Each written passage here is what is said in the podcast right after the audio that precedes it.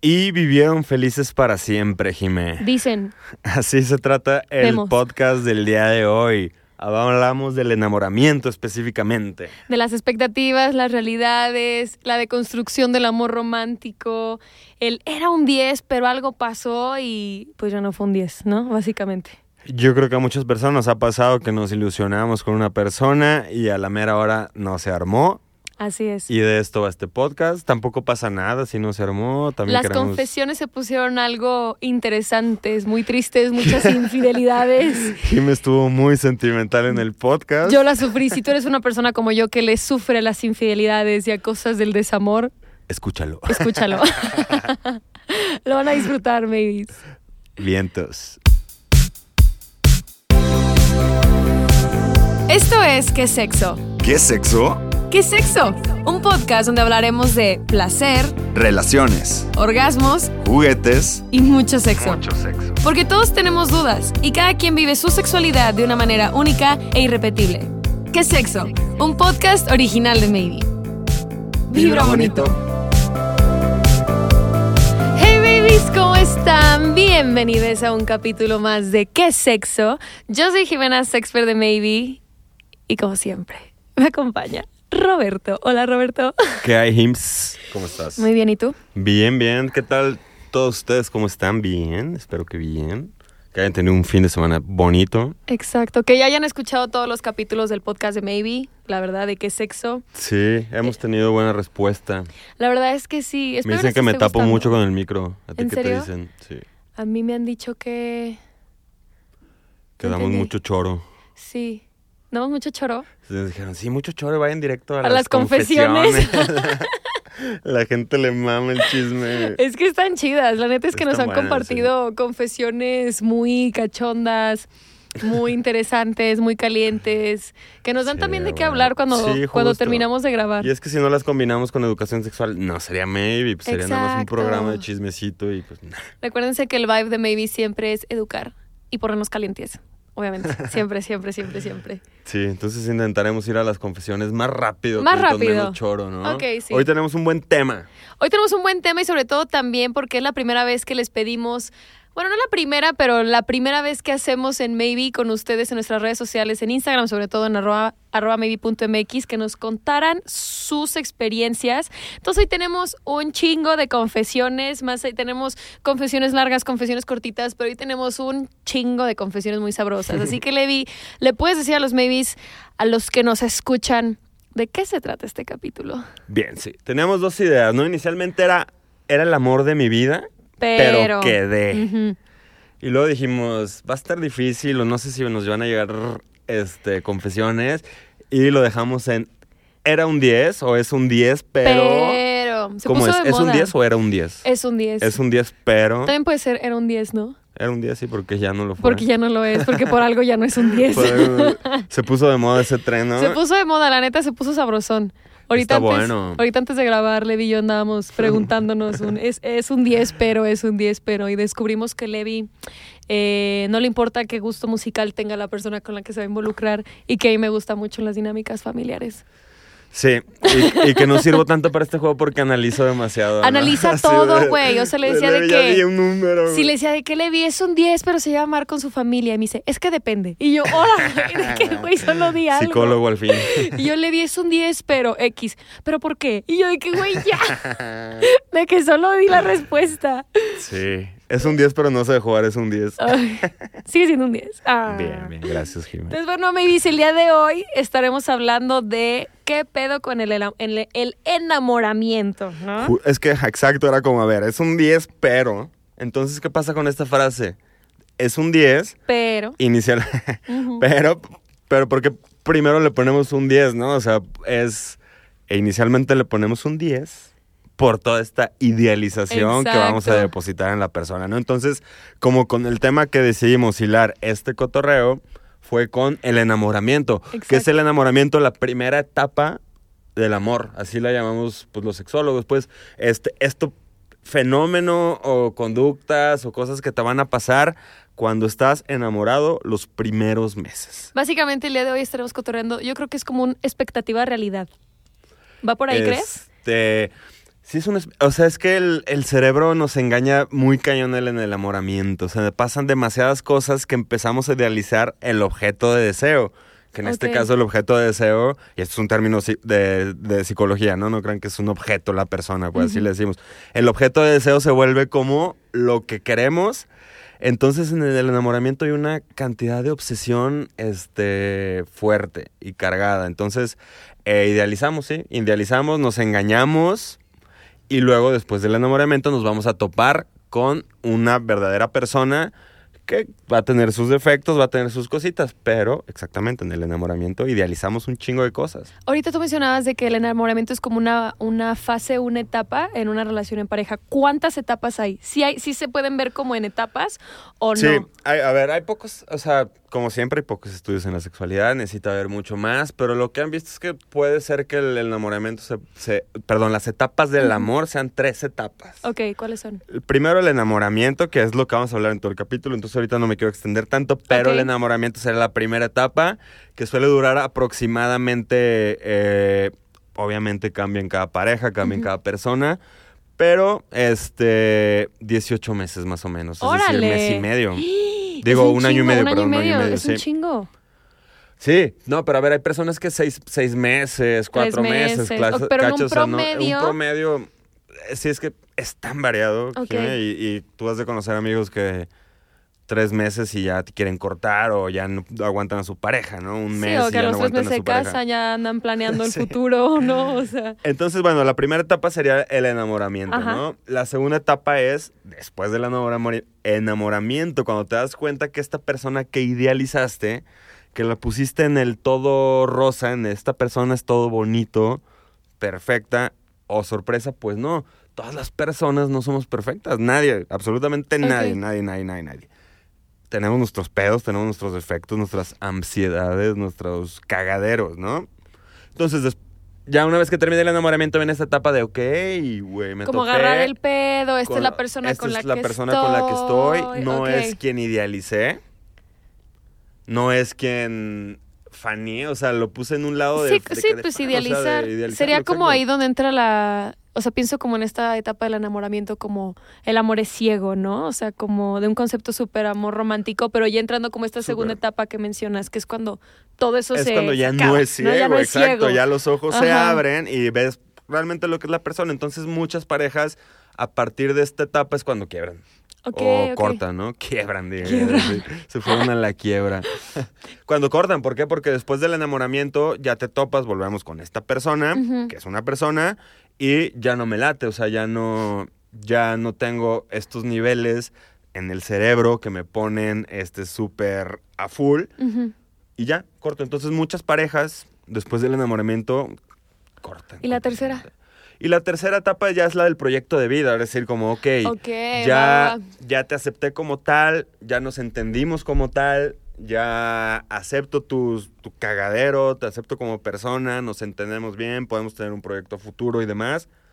Cámara Ahora lento, sí, ¿no? cámara Ok. lento y es una etapa más contem- contemplativa, o sea, de que valor, o sea, no es ya tan romántica, ya no tiene tantos estos rush que tiene esta primera etapa, estos impulsos de... "Ay, Sí, como súper quiero comer", y pasionales, pasional, ¿no? Ya es más contemplativa de, de que estás con una persona y la aceptas tal como es y que habrá momentos felices, habrá momentos de crisis, habrá momentos como es la vida como tal, ¿no? Que creo que Entonces, actualmente cool. estamos en un punto donde el enamoramiento, bueno, yo lo veo mucho en redes sociales, donde ya se cuestiona mucho qué es el amor, ¿no? O sea, como Sí. la onda de lo que conocemos como, bueno, se habla mucho en redes sociales del amor romántico, ¿no? Y la de Sí, sí, sí. construcción del amor romántico. Me acuerdo que en Facebook hace poquito vi un, un meme, bueno, no era un meme, más bien era una foto del, del güey este que sale en Lilo y Stitch.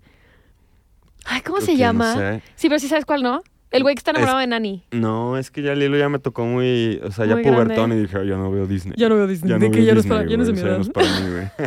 Bueno, sale el güey, sale un personaje que, que le gusta a Nani, que es la hermana de Lilo, y ponían en, el, en la descripción del copy out, ¿no? O sea, con la descripción de la foto decían de que todos los hombres deberían de aprender de este personaje porque le respetó los tiempos de Nani y entendió que no era el momento y nunca utilizó la palabra friendzone y la chingada, no sé qué. Y yo de que, güey, es que Es que, o sea, de construir el amor romántico no tampoco es aceptar como le llaman migajas emocionales o lo que un ser humano debería de hacer, ¿no? O sea, como el este personaje es una persona ética que respeta los tiempos de la otra persona, que se enamora a su tiempo, como todo este tipo de cosas, ¿no? O sea, Sí, a ver, el amor romántico se basa, yo creo que en dos principios, ¿no? En, en el vivieron felices para siempre, ay, sí, guacala. que ahí es cuando termina toda película de Disney o al menos las novelas de mi época, ¿no? No, En incluso el- en la- frases como el amor de mi vida. Sí, ¿no? o sea, en el vivieron felices para siempre y en el eh, y en el el amor todo lo puede, también es un principio del amor romántico. Y no, ninguna de las dos, ¿no? O sea, ni vivieron felices para siempre porque toda pareja va a vivir Altas y este, bajas, ¿no? Altas y bajas, sí. Es imposible vivir en un estado de felicidad.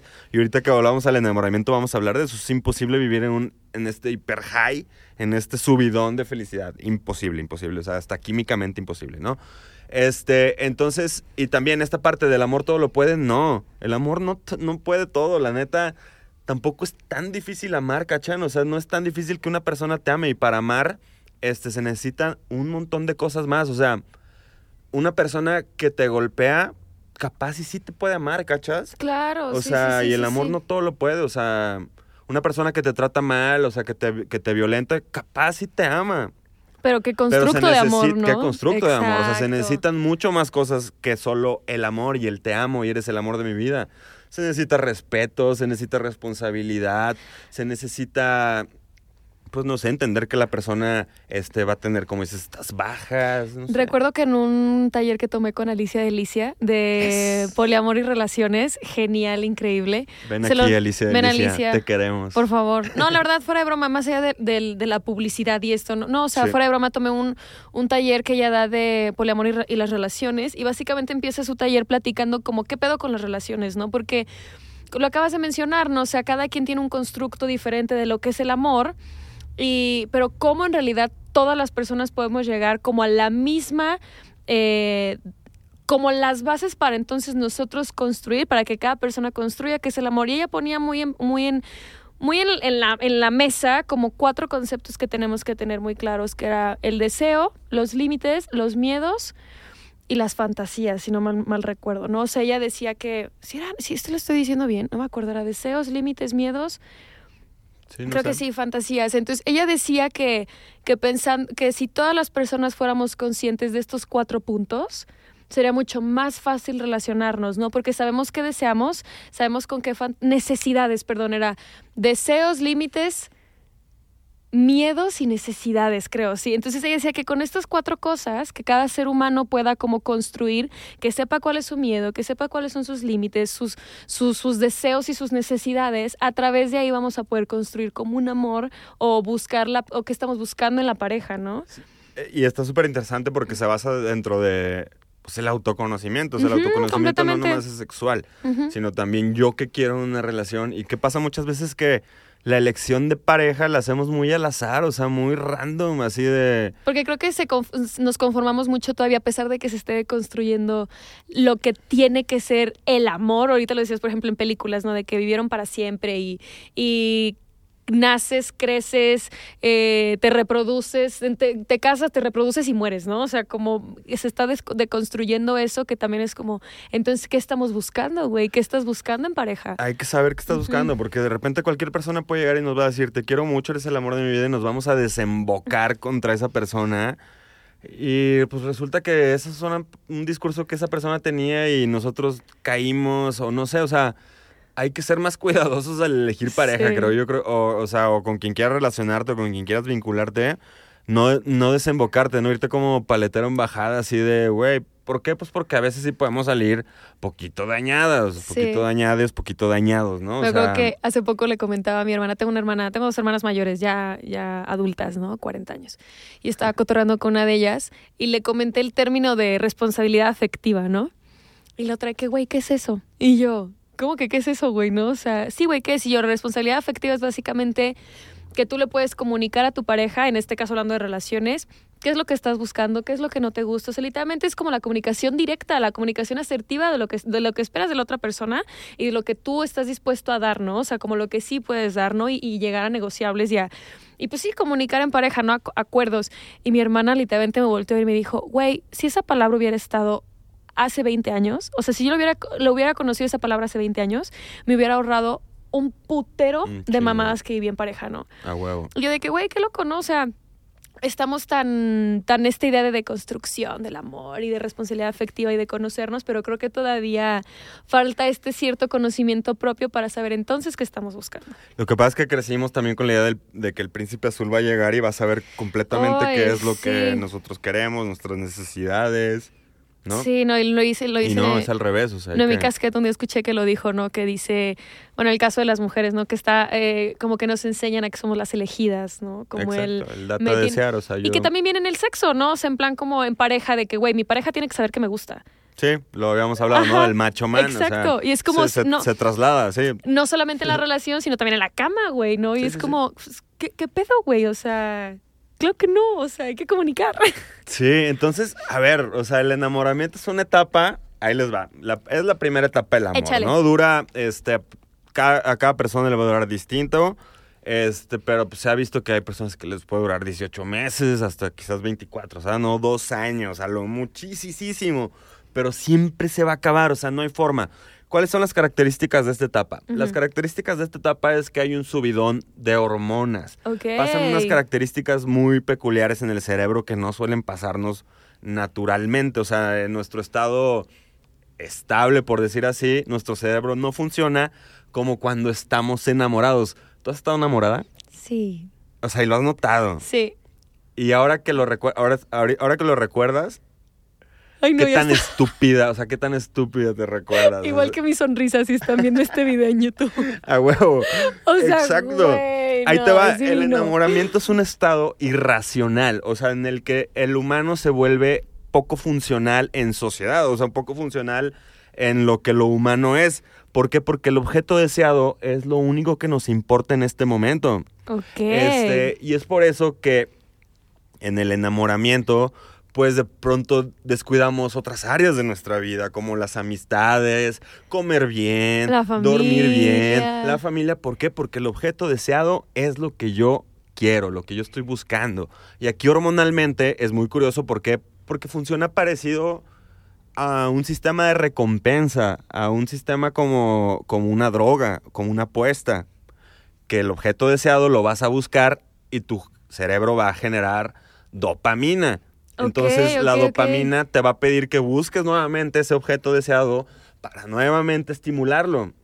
Entonces se ha estudiado los cerebros de las personas este, Enamoradas. enamoradas y se dan cuenta que son muy similares o se activan las mismas zonas a las personas que tienen una adicción.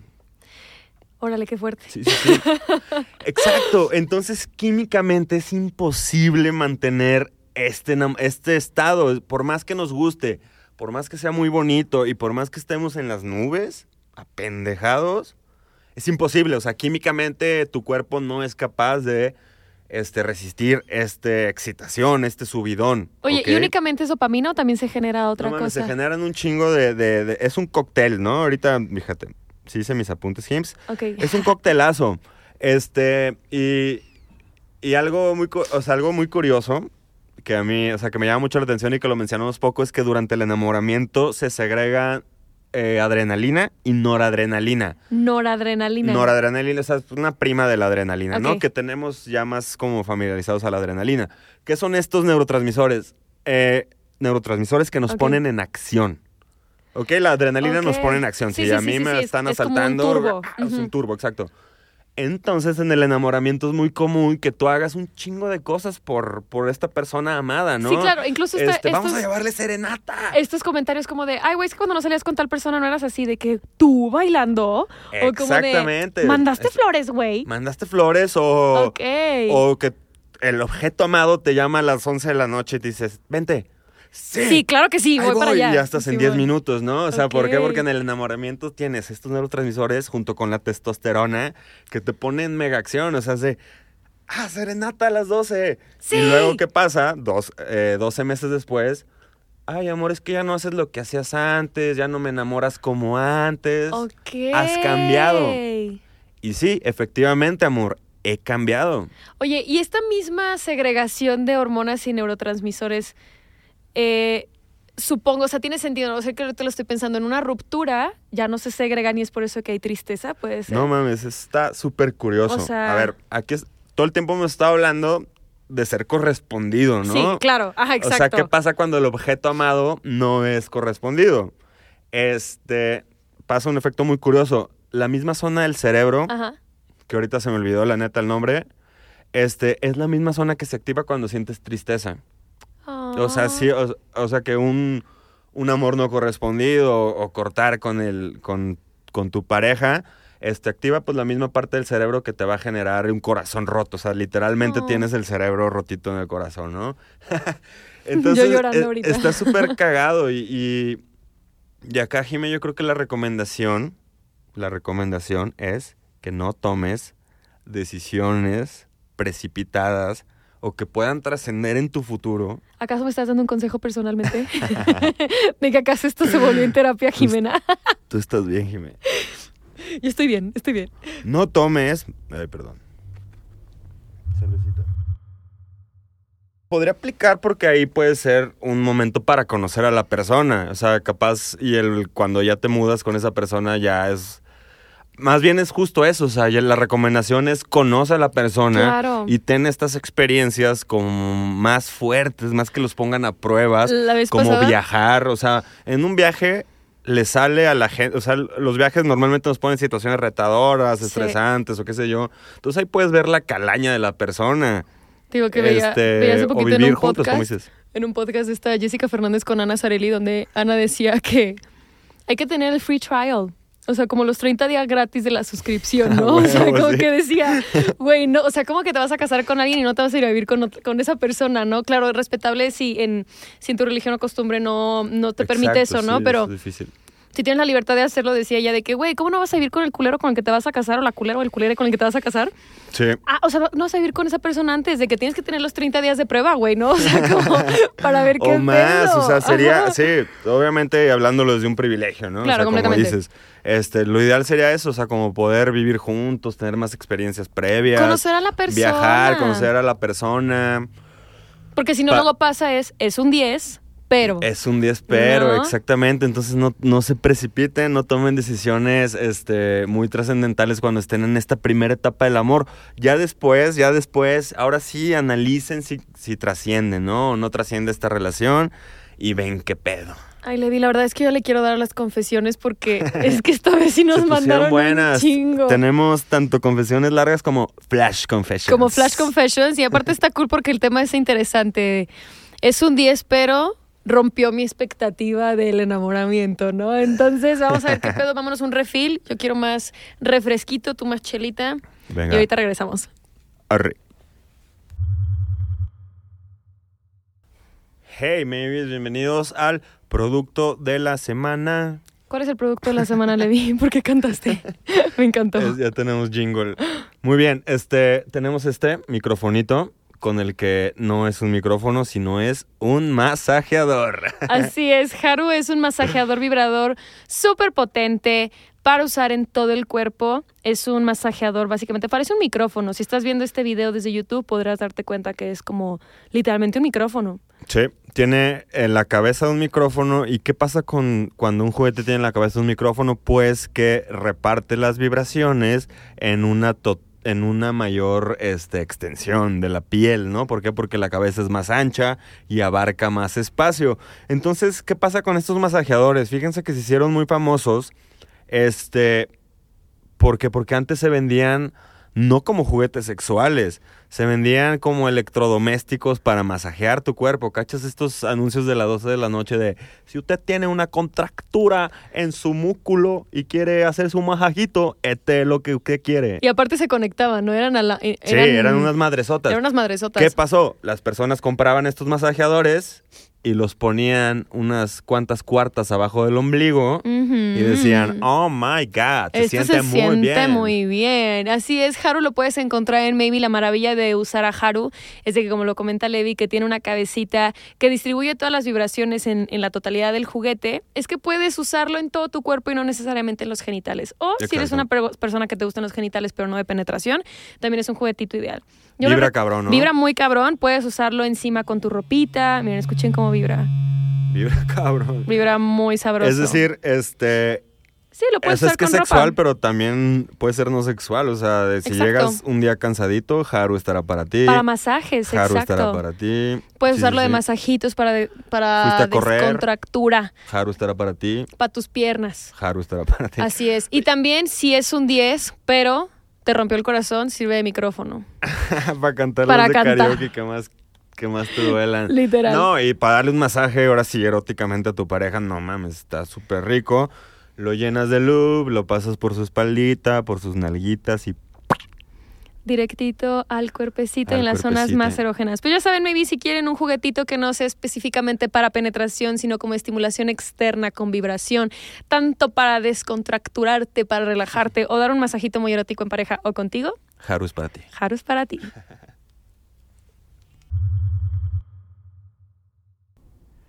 Muy bien. Ok, estamos de vuelta. Bien, vamos a empezar a leer las, las confesiones de el enamoramiento. Yo me acuerdo la primera vez que me enamoré, Jime, que Ajá. pensé que me iba a casar con esa Ay, no persona, mames, obviamente. En secundaria, a ver, el primer amor es cabrón, ¿no? O sea, como que idealizas demasiado. A ver, pero si era enamoramiento, o sea... Completamente enamoramiento, o sea, fue comple- o sea, de que ¿Cuántos ahora años tenías? 13, 14, o sea, mi Ah. novia tercero secundaria. Y me acuerdo que una tía me echaba carrilla y me decía, no te vas a casar con ella. Que deja de mamar. ¿Qué, tía? No mames, claro que Es que sí. tú no entiendes Es este que la amor. amo. Ay, güey, no. Y Nel, obviamente, güey, cortamos No. hace un chingo. Mi primer amor fue a mis 20... O sea, de que enamoramiento así cabrón de que yo decía, güey, ¿qué pedo? Ujú. 20 años. Así de que, güey... O sea, en la secu, ¿no, ¿nunca te clavaste así con alguien? No, clavar jamás. O sea, sí tenía de que, ah, mis noviecillos, mis noviecillas, pero así de que enamoramiento de que, güey, ¿qué es esto que estoy sintiendo? Ya, Hasta mis 20 años. ok. Y sí que cada persona se enamora de manera Sí. distinta. Hay gente que se desemboca y se deja caer. Y hay otras personas que sí son más cautelosas o que tarda mucho tiempo y así. No, de eso depende tengo de una, cada persona. una amiga de la, de la secundaria y prepa que anduvo con un chico toda su secundaria, terminaron todo lo que fue prepa y universidad y se acaban de casar hace un año. O sea, que regresaron y fue como, es que eres tú. Y yo, Yo tengo un conocido que es el típico güey adicto al enamoramiento. Es decir, que él, o sea, desde mi punto de vista, y y ya lo analicé y el güey no sabe que ya lo analicé, es que, ups. o sea, es un güey que le encanta esta primera etapa, o sea, este subidón de hormonas, sí. esta idealización y que cree que toda la vida es así. Entonces, cuando Ah. termina esta etapa, corta. ¿Por qué? Pues porque ya no funcionaba, ¿no? De que no, güey, no funcionó. Entonces, la siguiente pareja es el amor de su vida y la siguiente pareja es el amor de su vida y sucesivamente Yo cada, también conozco gente así. cada seis meses, ¿no? Sí, sí, sí. Sí, sí, sí. Y eso seguramente tiene que ver por esta adicción o, o esta parte de que lo que te gusta es este subido, ¿no? A ver, date. Venga, Primer vamos a la primera. Esta, esta me llegó y tiene que ver con una infidelidad. Ay, chale, era un 10, pero... Si a, ti, si a ti eres una persona que te tripean las infidelidades, no.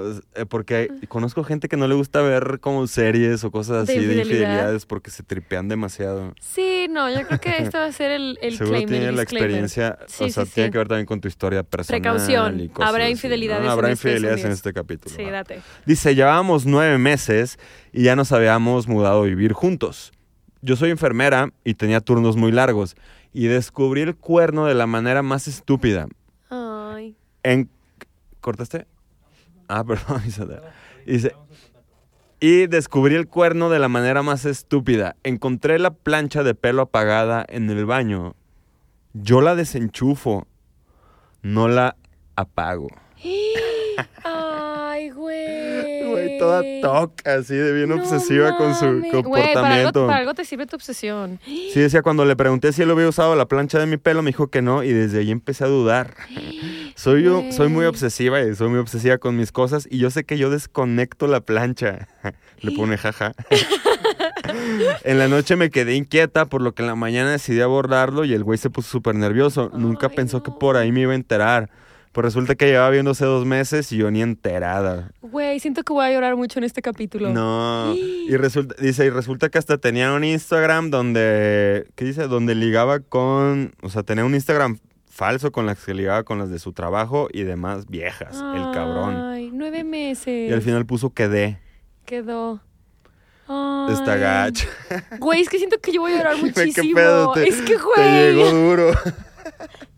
Güey, yo por eso no voy a contar nada mío en este capítulo, güey. Ah, está mal pedísimo, ¿no? O sea, hay mucha gente no. que, que está en una relación abierta y no sabe. Güey, una amiga. eso no está chido. Güey, eso no una es una amiga. relación abierta. ¿eh? Mi mejor amiga me dice que estaba saliendo con un vato y que el vato de que no, es que el vato tenía morra, ¿no? Y literalmente este era, es un 10, pero el vato tenía morra así de que galán, inteligente, súper sociable, todo lo que quieras tener en un güey, lo tenía ese culero, excepto que tenía morra y el vato se las daba de relación abierta, pero la, eh, la novia no sabía. Y él te lo decía, Oh my no, mi novia no sabe. Y tú de que... Eso no es una relación abierta, No, definitivamente, ¿no? Habla en chino, papi. ¿Sabes cómo de que, güey? ¿De qué me habla? Güey, siento que voy a llorar demasiado en este capítulo. Pero está bien culero esto, Jimé, ¿por qué? Porque la sociedad preferi en la sociedad muchas veces mexicana preferimos saber que está esta posibilidad de que nos ponen el cuerno. La adrenalina. No, aguanta, ¿de no, qué? no, no. O sea, de que sé que me están poniendo el cuerno o de que mi novio o mi novia, mi pareja se fue de viaje y tal vez me esté poniendo el cuerno, ¿no? Pero prefiero eso abrir mi relación. Claro, es decir, prefiero sí. malo por conocido Qué bueno por conocer. que bueno por conocer. O sea, Sí. están todas estas nuevas posibilidades de relación. Ay, sí. y si tú eres una persona que quieres tener este, más encuentros sexuales fuera de tu principal vínculo, por decir así, Vínculo primario. Pues llega a acuerdos y no te pases de verga. Eso a- Alicia lo, cu- lo cuenta todo el tiempo otra vez, regresando al, al taller de Delicia, que fuera de mames muy Delicia. chido, güey. Y la morra, la neta, dice mucho eso, como de, güey, el mexicano, mexicano, mexicana está obsesionado con la idea de una relación monógama cuando todo tu historial en relaciones o el historial de alguna persona está de que, güey, no la puedes mantener, cabrón. O sea, no te funciona únicamente estar con una persona. Claro. Acuerdos, güey. O sea, amor. Por ejemplo, yo tenía una amiga que yo en una, más bien en una de mis parejas, yo tenía una relación abierta con esta persona y el único acuerdo que era era de que no podemos salir con otra persona, güey. Podemos coger, podemos besar, podemos bailar y coquetear con gente en el antro o en un bar, pero no podemos salir con una persona. O sea, pero sexualmente somos libres, ¿no? Bien. Y es como de, güey, acuerdos, cabrón. Acuerdos, exacto. O sea, como que me- pe- pensamos que está este estereotipo de relación hoy en día en Occidente que es el que tiene que ser como tal, ¿no? Claro.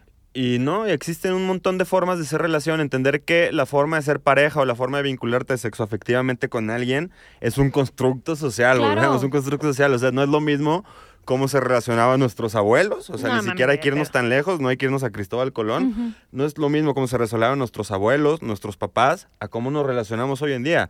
Y no va a ser lo mismo a cómo se relacionen las futuras generaciones. o sea, no, existe un estereotipo como tal de pareja. Entonces, Cada este- esta idea de... Exacto, hay que saber cómo a ti te gustaría que sea tu pareja, ¿no? Pues, si- entonces, si a ti cuando viajas te gusta ligar, no te pases de verga con tu pareja y, y lleguen a un acuerdo y, y tal vez ella o esa persona te dice, pues jalo, no jalo, sí jalo, no jalo, pero no estás rompiendo un acuerdo en Un la acuerdo, relación. ¿no? porque creo, que eso es- creo que eso es súper importante en las relaciones, los acuerdos, ¿no? Chi, chi, chi. Voy a llorar demasiado, Levi. No, bueno, sí, sí llora, Jimé, está padre. Vamos a hacer como yo, el que- primer capítulo tipo Jordi que- Rosado. ay, no, mi sueño. Jimé. ¿qué te hace llorar? ¿Qué te no, llega? Levi, es que Levi, si yo te contara, Levi. A ver, me toca. Dice sí. Era un 10, un maldito 10, el hombre más galán, más educado, gracioso, amigable, atento. Ay, cabrón, un chingo de adjetivos. Todo lo que podías pensar, pero cuando nos dimos, supongo coger, le costó mucho trabajo que se le parara. No me importó, pero él agregó. Chale, ya me dolió. Es que sí quiero, pero pienso en mi ex y pues así no puedo. ¡Hala! Así cosas que no quieres que te digan en el delicioso. Tenemos que hacer un podcast de eso, por favor, de las peores cosas que te han dicho mientras coges. Sí, Lo tenemos que hacer. lo tenemos que hacer. Y una sería, aguanta, estoy pensando en mi ex. Espérame poquitito. Espera un poquitito, en lo que se me va la cabeza. Dejo de pensar en ella y se me va a parar bien cabrón. Güey, qué feo. me dolió muchísimo. Sí, no, no está chido. Sí, no, Ahí, esto... banderita roja no ha superado a Sí, su ex. esto necesitamos un super claim de precaución porque esto tiene muchísimas infidelidades y corazones rotos. Expectativa realidad en el amor, compañeros. Ahí te va. Esta me la manda un amigazo. ¿Ok? Y déjame decirte que este amigo que me la manda es mi, mi gay expert de confianza. O sea, mi amigo gay con el que he platicado mucho tiempo y me ha abierto la, la, pues la mente en mi, en mi cabeza heterosexual. Ok.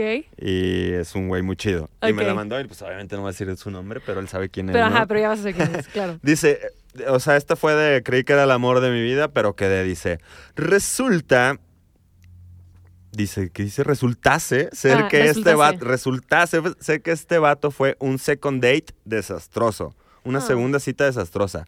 El vato era un dude que en el primer date pasó todos los bullet points en verde. Eh, Mucho inglés, ¿eh? Ok, o sea Era que un todo lo pasó date que chido. pasó en todos los bullet points en verde. Esa primera vez fuimos a desayunar a mi café favorito en Guadalajara. El güey le gustaba hacer bici, de montaña, era médico, medía 1,80, piel morena, mi debilidad.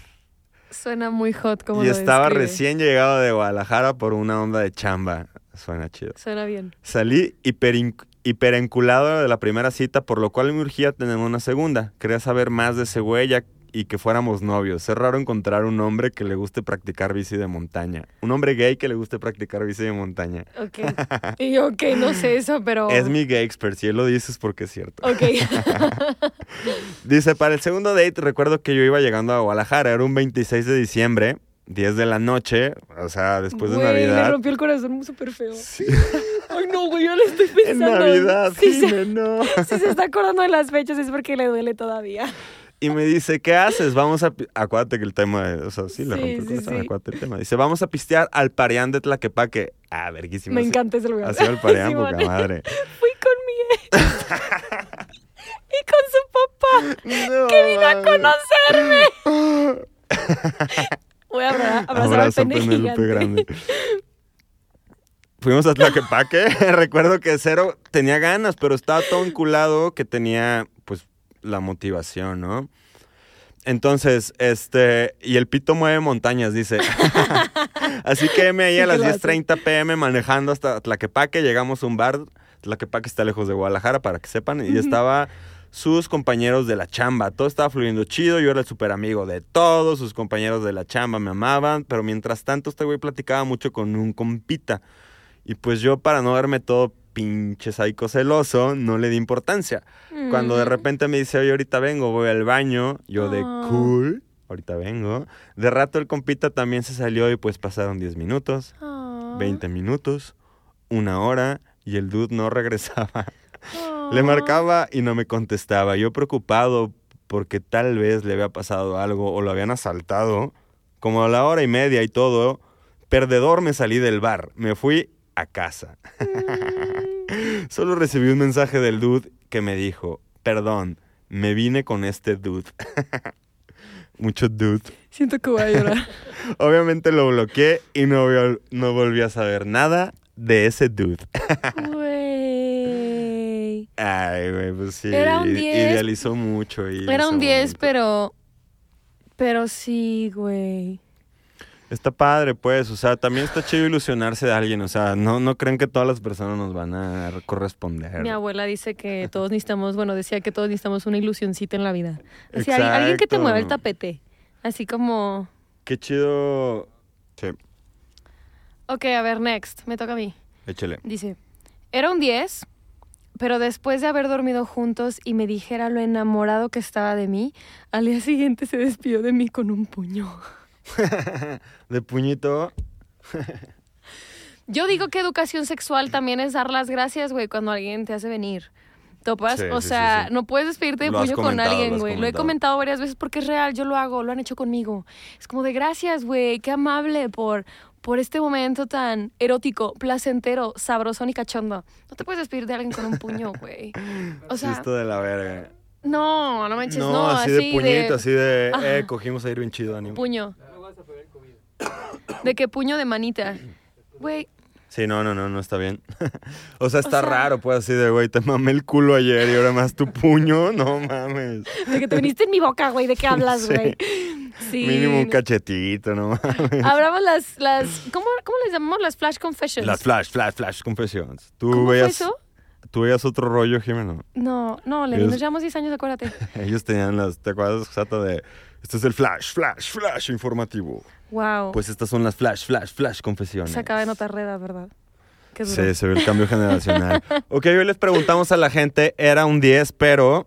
Entonces vamos a leer, Jimmy y yo, como en cascada y vamos a ver qué, con cuál nos reímos o cuál nos llama la atención. Sí. No digas una que no debemos de leer, ¿eh? No, O sea, claro que no, tú tampoco. y- A ver, yo empiezo, porque había una. A ver, di. Era un 10, pero su prioridad era el trabajo. Entonces es un 7. No sé, yo no le pondría. Es que. Es que, güey, es que ahí es donde hablamos de la comunicación. O sea, tipo. Sí, claro. O sea, No te pongas a analizarlo tanto, Jimmy. sí, ¿verdad? Ay, Dios santo, esos son Entonces, flash, es- flash, flash confessions. Pero si ver, es workaholic, sí, pues no está chido. O sea, también... Pues no, dar el tiempo a tu pareja, ¿no? Dice, era un 10, pero me dejaba toda babeada como vaca cuando me besaba. Güey, cuando beso con mi mejor amigo, eso pasa porque tiene unos labios muy gruesos. Entonces me besa ¿Sí? con mucha baba y yo, güey, es No. que hay mucha baba. A mí no me gustan los fluidos. A mí me entonces- maman las, las bocas grandes, la neta. Bocas grandes. Sí, así tu- la boca de tu amigo de estar sabrosa. Sí, es muy sabrosa. Para unos becerros. Él sabe quién es. Tú sabes quién eres. Te amo. Ok, déjame tocar. Eh, decía que no me tomaba, era un 10, pero decía que no me tomaba en serio el delicioso porque me reía y bromeaba. Ay, no mames. Ay, no Qué mamen. chido que haya risas en el delicioso. Güey, es que dejemos de pensar que el sexo tiene que ser como el porno. Lo hemos dicho chingos veces. De que a mí se me hace súper bonito cuando te ríes en el sexo, güey. Claro. Es Está súper cagado y platicar y tener pausitas Sí, y por y, y agua, por cambiar agua, de rola. Que te caigas sin querer y dices, ay, y digo, de, jaja, te amo. ¿sabes? Sí. Ay. Dices un 10, pero la última vez que nos miramos, le olían los pies y el pene. bueno, pues una berenjena. Le olía la berenjena. Ay, güey, la ves chido. Con agua tibia y jabón neutro. No necesitan nada más. Con eso huele bien, se los juro. A ver. Es un 10, pero sí hablando con su ex ligue. Chale. No, pues está fuerte, ¿no, Jimé? Eh, acuerdos, comunicación, poner todo sobre la mesa de lo que están buscando. O sea, porque si, igual le podrías decir, oye, todavía tengo cierta relación con mi ex Claro. por X cosa y, y tal vez tú le puedes decir, oye, a mí no me late, me latería que cerraras esa relación y tal vez esa persona te puede decir, oye, pues no, yo quiero seguir hablando con mi ex.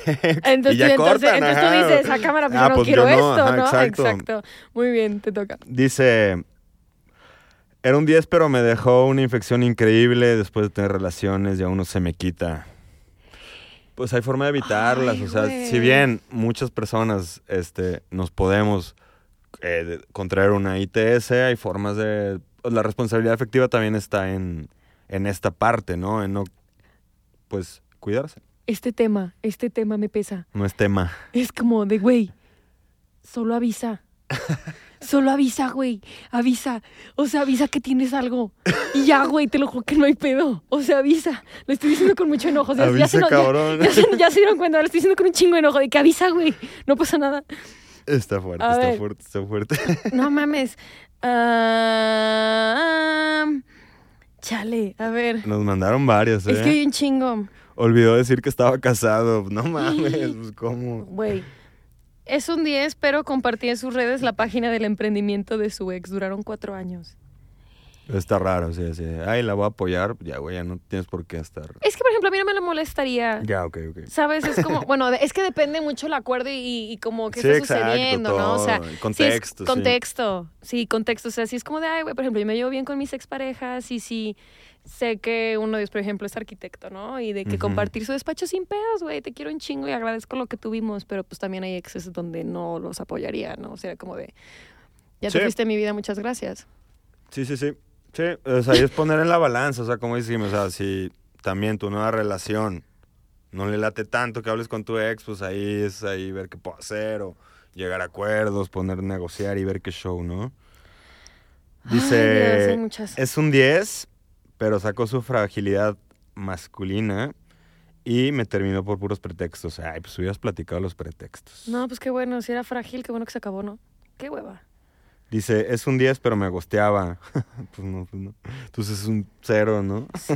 Es un 10, pero tenía las uñas largas y sucias. Güey, con eso te dedea. No, así está feo. No, sí feo. está muy feo, güey.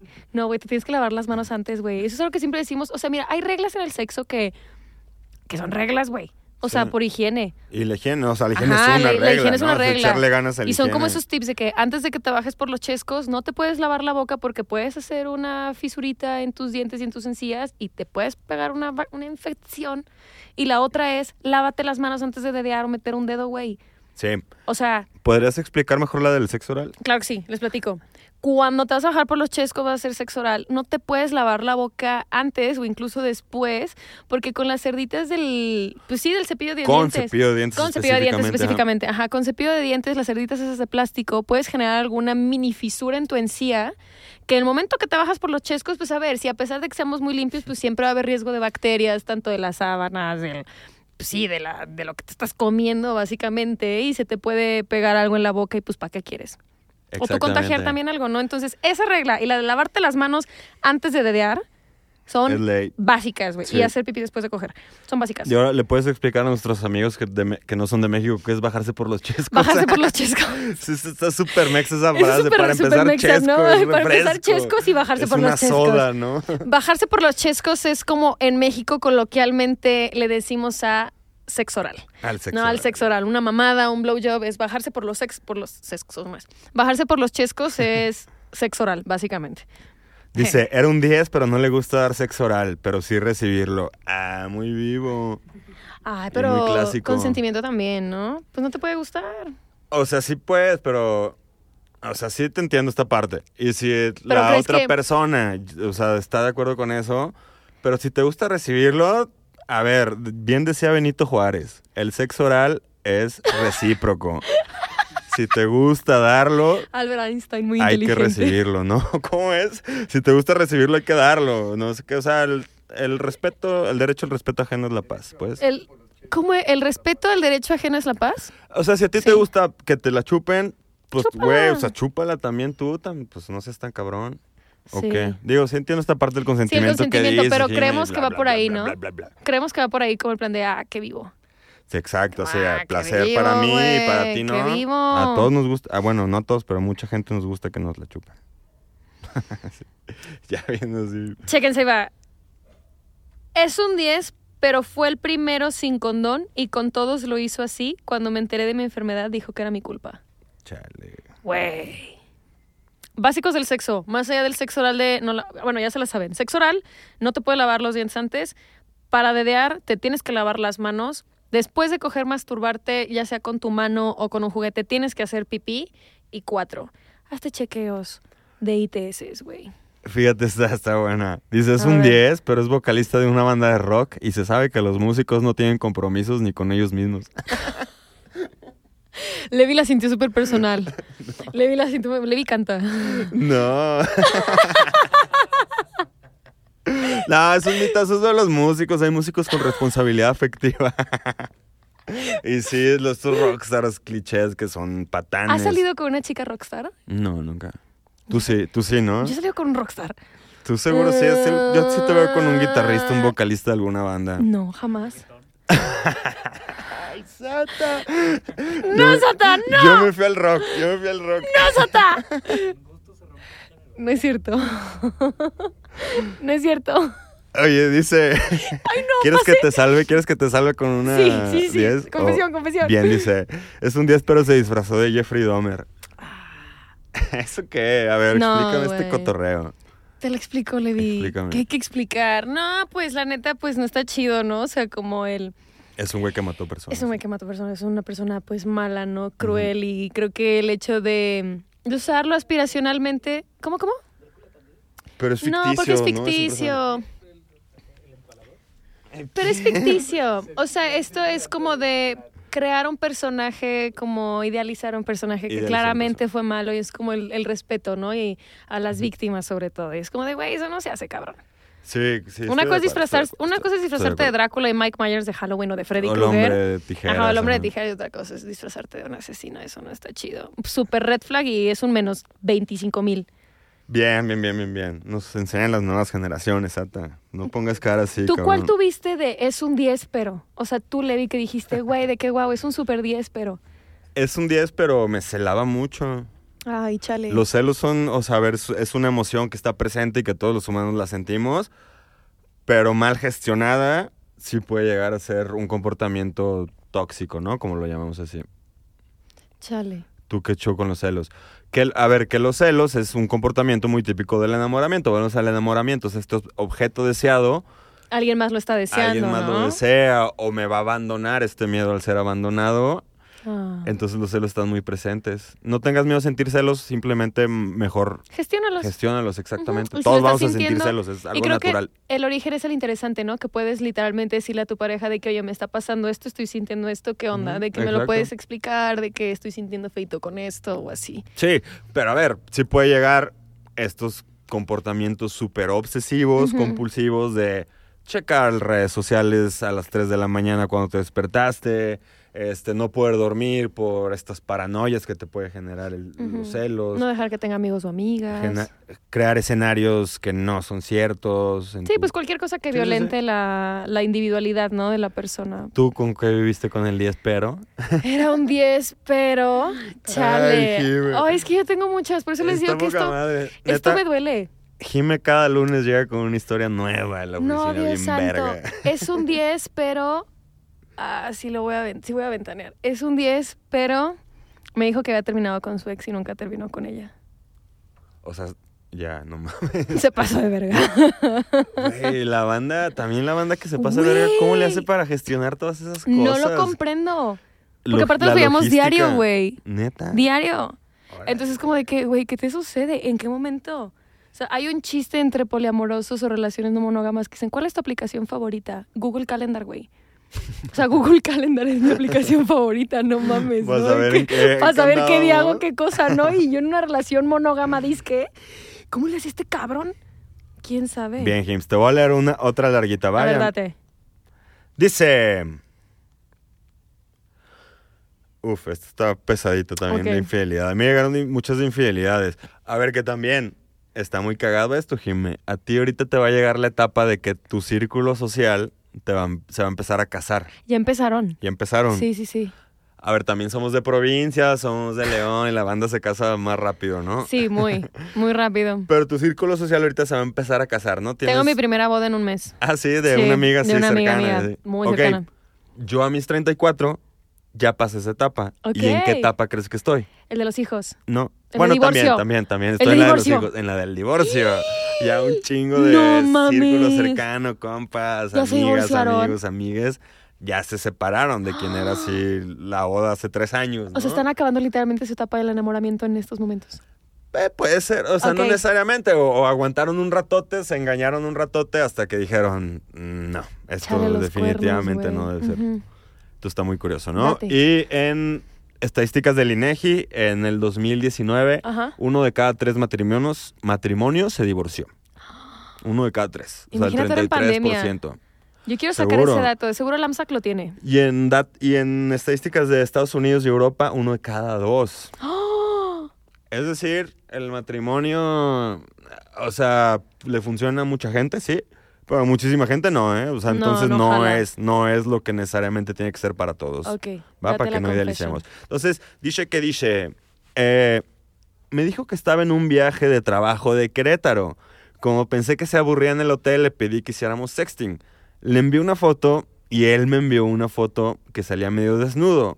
Al fondo se veía claramente un boxer que no era de él. No. Ay, Ay, Hims.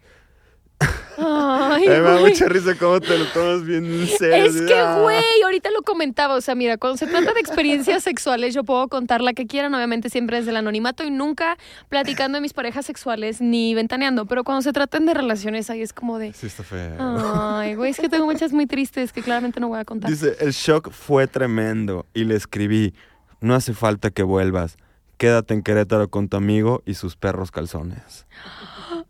Qué excelente respuesta, güey. Güey, qué chafa. No pongan el cuerno, no está bien chafa. Güey, es que habla con tu pareja, güey. O sea, no mames. Pero a mí me impresiona como lo súper común que tenemos en México esta, esta cosa de, de poner el cuerno. Sí, está O cabrón. sea, de, ay, me fui de una despedida soltera, de soltero, me fui a no sé dónde, este... O como de, ah, sí. o ya lo sé y lo acepto. Sí, o de que, bueno, a mí me toca que voy al antro con amigos y yo sé que un amigo tiene pareja. No conozco a su pareja, pero el güey besándose con alguien más o amigas y es como... Hay ¿pa? f- ¿Pa ah, es, que, es que hay formas, hay formas de tener estas relaciones éticas Acuerdos, y morales chidamente. Exacto, acuerdos. O Acuerdos. sea, si a ti te gusta ir al antro y darte besotes porque te encanta la sensación de ligar, de la adrenalina, Date, güey. O sea, date siempre cuando llegues a un acuerdo, un punto medio, ¿no? Capaz si a tu pareja le vale tres kilos de chistorra que tú hagas eso en el antro. Simón. Pero tú no sabes y volvemos a lo mismo, prefieres lo malo, o sea, lo- los no acuerdos, la traición, a generar un nuevo tipo de relación posible, ¿no? Para que una relación esté chida y puedas cumplir como... Cada quien tiene un... Lo, lo platicamos al inicio de este podcast, ¿no? Cada quien tiene un concepto de lo que construye su idea de amor, su idea de relación.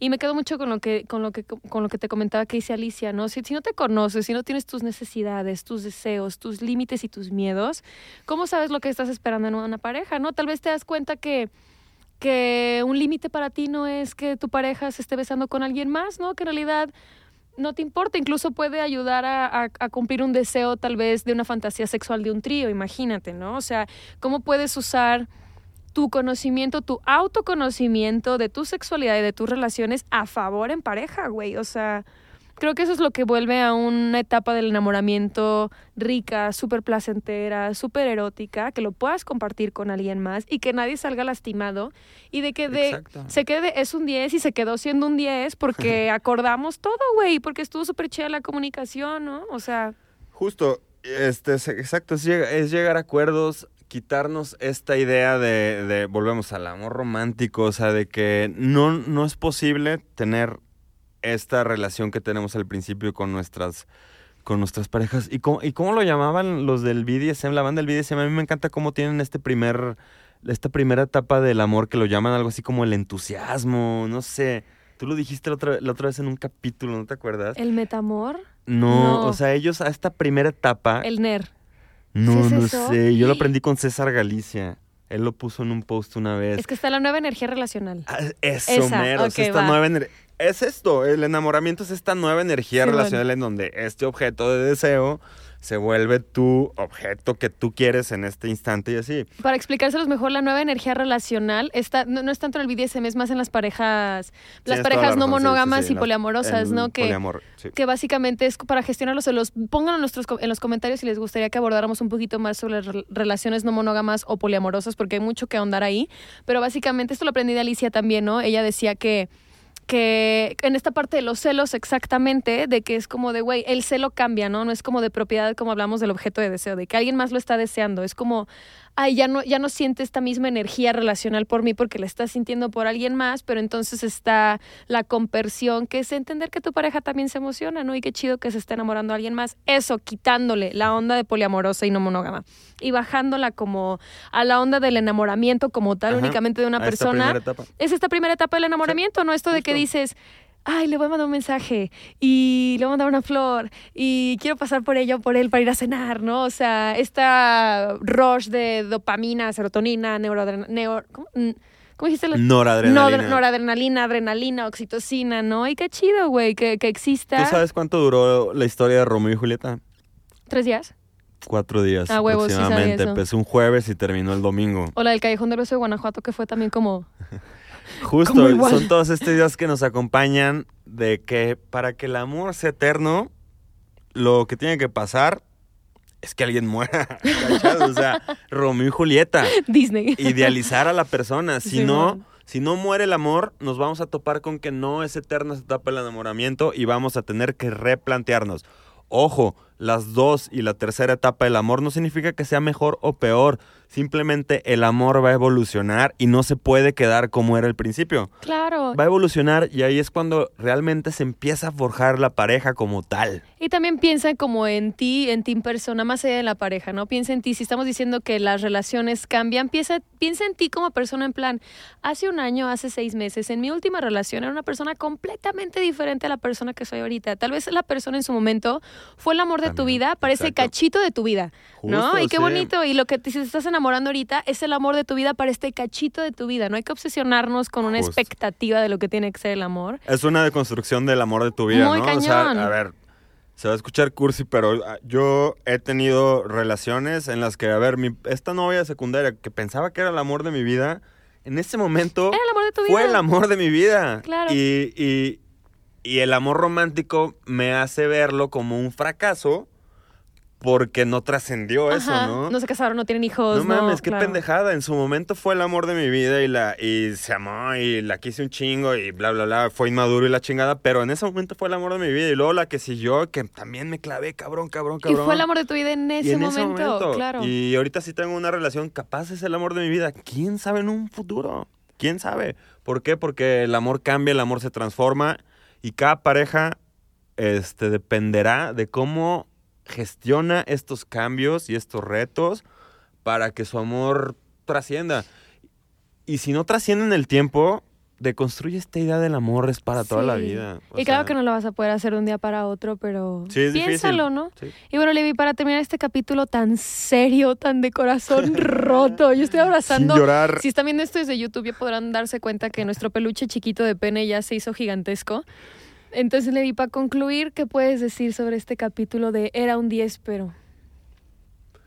disfruten el enamoramiento. Es chido. Se vive pocas veces. Es un subidón hormonal que se vive pocas veces. Pero no tomen y ni hagan nada que vaya a trascender en tu futuro, en tu vida. ¿Qué puede ser? No te cases. Bueno. No tengas un hijo. Bueno. O sea, yo te recomiendo que te esperes.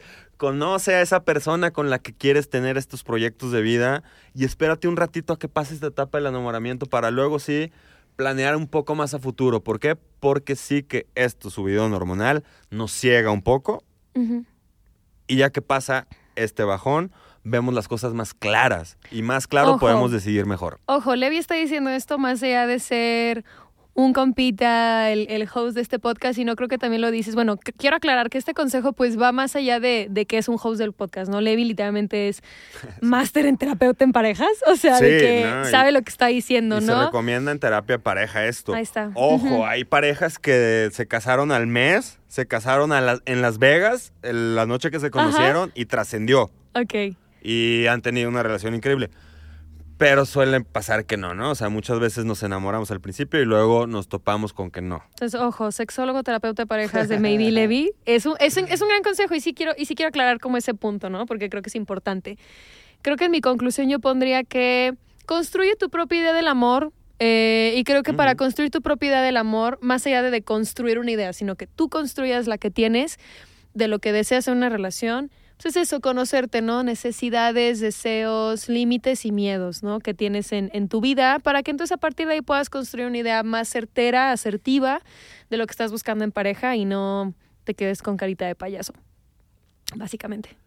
Así es. Y pues bueno, babies, Ha sido todo. ha sido todo por este capítulo del podcast. Yo aquí me quedo abrazando a este pene gigante. Y yo este pene pequeño. al chiquitito. Recuerden, babies, este podcast no podría ser posible sin ustedes. Si desean, no, ¿cuál si desean? Dejen en los comentarios de qué les gustaría que fuera el siguiente podcast. Recuerden que sus confesiones son los que nos dan muchísimo contenido. Nos encanta que nos escriban. Tenemos un mail, ¿no, Levi? Para que nos escriban Tenemos un mail, confesiones arroba maybe.com. Ahí, Punto no, MX. punto MX, perdón, punto MX. Ahí nos pueden escribir, ahí nos pueden mandar sus confesiones, que sepan que nos vale madre quien la mande. O Sí, sea, nunca vamos a fijar quién es el nombre así. Lo que queremos es la leñita, el chismecito. Así es. Entonces, maybe síganos en nuestras redes sociales. Ahí me puedes seguir como arroba JX Toledo en Instagram. ¿Y a ti? Y a mí como Levi Edusex también en Instagram. Así es. Recuerden seguirnos también en todas las redes sociales de Maybe, como arroba maybe.mx, en TikTok, Twitter, Facebook, Instagram, tenemos Pinterest también. Déjenos en los comentarios. Les comentaba qué quieren saber o de qué les gustaría que fuera el siguiente capítulo. Si estás viendo este video desde YouTube, dale like, coméntalo, comparte. Si estás viendo este capítulo de cualquier plataforma de podcast, como lo es Google Podcast, Apple Podcast o Spotify, compártelo, güey. La neta, este, este programa no sería posible sin ustedes.